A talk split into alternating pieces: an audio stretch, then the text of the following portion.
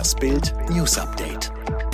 Es ist Dienstag, der 12. Oktober und das sind die Bild top meldungen am Morgen. Havertz und Werner schießen uns zur WM. Helene Fischer zeigt ihr sieben Monatsbäuchlein. Auf der Erde leben immer mehr Männer.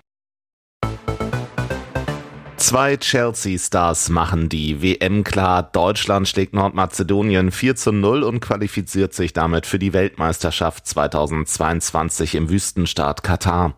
Möglich wird das vorzeitige Lösen des WM-Tickets durch den Sieg der Rumänen über Armenien. Lange Zeit hatte die DFB-Auswahl aber einen schweren Stand. Erst in der zweiten Halbzeit wird es besser. Bundestrainer Hansi Flick sagte, von der Einstellung her müssen wir der Mannschaft wieder ein Kompliment machen. Die erste Halbzeit war manchmal ein bisschen wild. Wie gegen Rumänien hat wieder ein bisschen die Präzision gefehlt.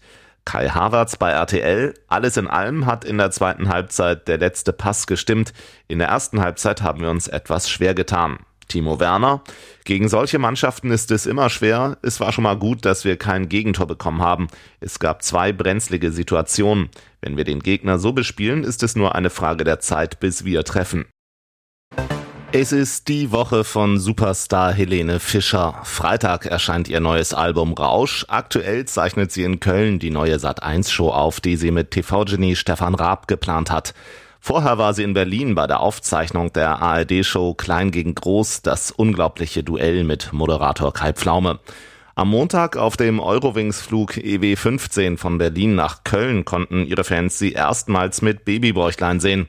Diese Freude hatten die Mitwirkenden der Pflaume-Show bereits am Sonntag. Jemand aus ihrem Team postete sogar eine Aufnahme auf Instagram von Helenes Auftritt. Sie sang ihr Lied volle Kraft voraus.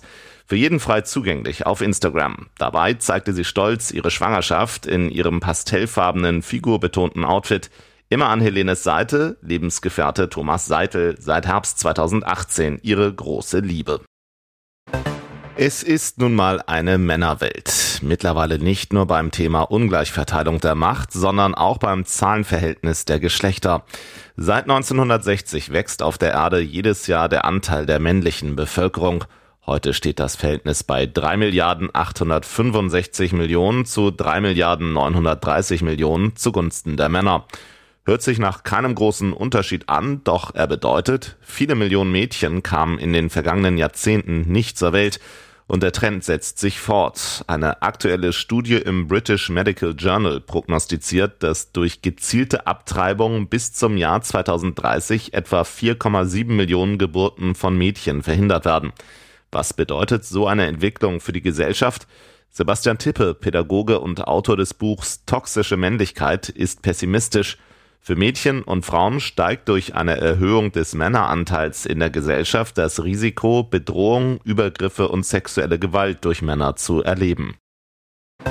Der Rocketman zeigt sich mal wieder bockig. Nachdem er in den letzten Wochen immer wieder testweise Raketen abgeschossen hatte, macht der nordkoreanische Diktator Kim Jong-un jetzt die USA und Südkorea für die Destabilisierung der Halbinsel verantwortlich und behauptet mal wieder, die Entwicklung von Waffen sei angesichts der feindseligen Politik der Vereinigten Staaten und der militärischen Aufrüstung in Südkorea eine Frage der Selbstverteidigung.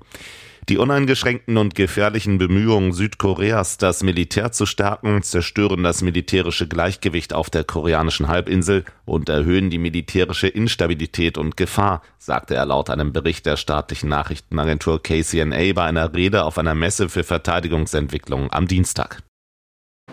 Skandale sind in der beschaulichen niedersächsischen Samtgemeinde Sachsenhagen am Mittellandkanal eher selten, bis sich plötzlich eine US-Ermittlungsbehörde für die 2000 Seelengemeinde im Kreis Schaumburg interessierte. Ein deutsches Dorf im Fadenkreuz des amerikanischen FBI.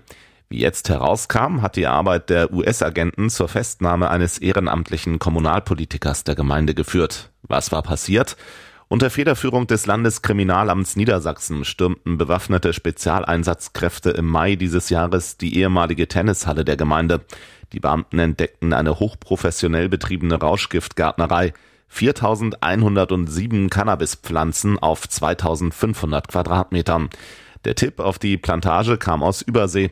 In einer Geheimoperation, Trojan Shield genannt, hatte das FBI in Kooperation mit anderen Behörden weltweit kriminelle Netzwerke infiltriert. In Kalifornien ist ein Kleinflugzeug in ein Wohngebiet gestürzt. Zwei Häuser und ein Lieferwagen brannten vollständig aus. Bei dem Unglück wurden zwei Menschen getötet und mehrere verletzt. Eines der Opfer soll ein UPS-Fahrer sein, der gerade ein Paket abliefern wollte. Die zweimotorige Cessna krachte mitten in eines der Wohnhäuser in einem Vorort von Santee, etwa 30 Kilometer nordöstlich der Innenstadt von San Diego und explodierte. Die Flammen griffen auf das Nachbarhaus und den parkenden Lieferwagen über. Wie viele Menschen an Bord des Fliegers waren, ist noch unklar. Laut dem Nachrichtensender NBC7 sei das Flugzeug auf dem Weg von Yuma nach San Diego gewesen, als es technische Probleme hatte und versuchte, auf einem nahegelegenen Feld notzulanden.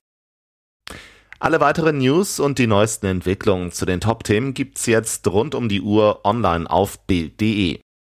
Fitbook hat einen neuen Skill, mit dem du in nur 10 Tagen fit wirst. Ganz einfach zu Hause mit nur 10 Minuten täglich. Sage jetzt, Alexa, öffne Fitbook.